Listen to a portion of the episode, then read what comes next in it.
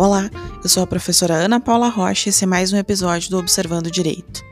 E hoje vamos falar sobre mais um aspecto do pacote anticrime. Na verdade, vamos falar sobre dois aspectos. Vamos observar o aumento do limite temporal de cumprimento da pena privativa de liberdade e o aumento da pena máxima do crime de concussão.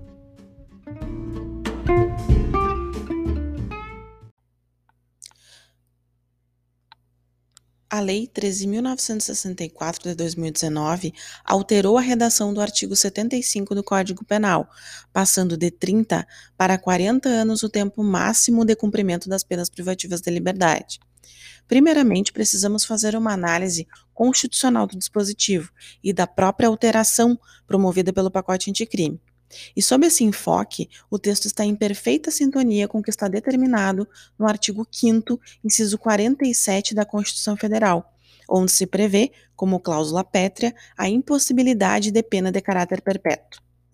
Outro aspecto que deve ser observado quanto ao artigo 75 do Código Penal é no que tange à irretroatividade, pois se trata de reforma para pior, já que tornou mais rígido o cumprimento da pena e, assim, tal dispositivo só vai poder ser aplicado aos crimes cometidos após a entrada em vigor da nova regra.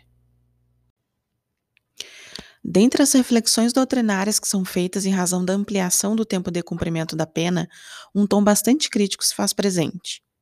Para aqueles que entendem importante a alteração e a veem de forma positiva, um dos fundamentos é o aumento da expectativa de vida do brasileiro, que, segundo divulgado pelo IBGE em 2018, alcançou 76,3 anos.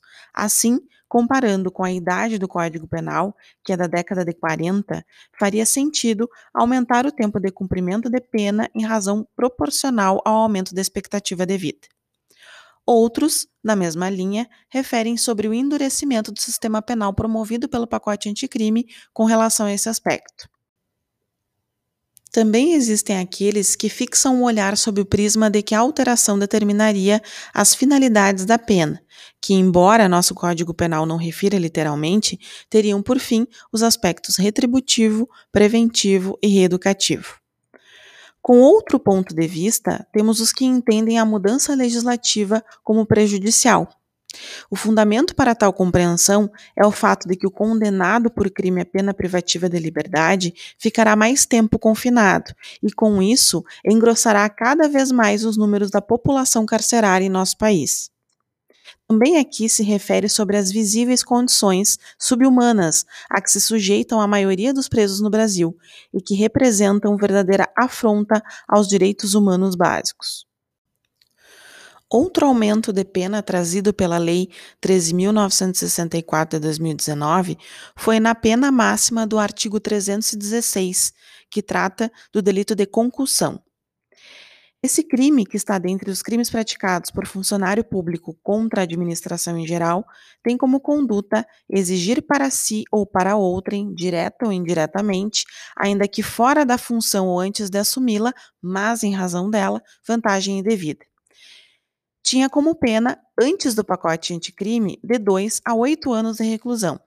Depois da alteração legislativa, a pena passou a ser de 2 a 12 anos de reclusão.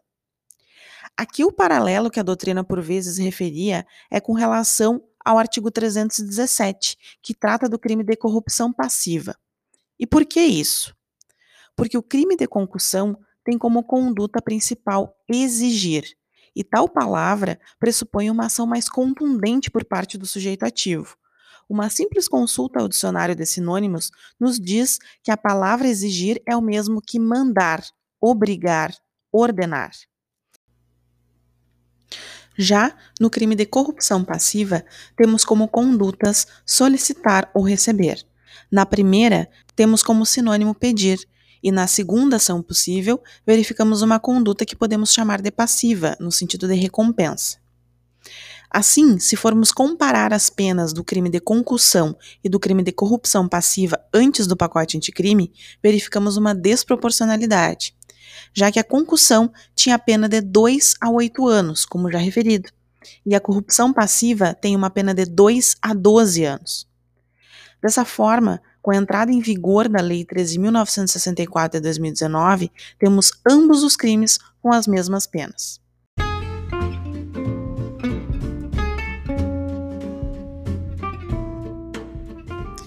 Essas foram as nossas observações sobre o pacote anticrime de hoje.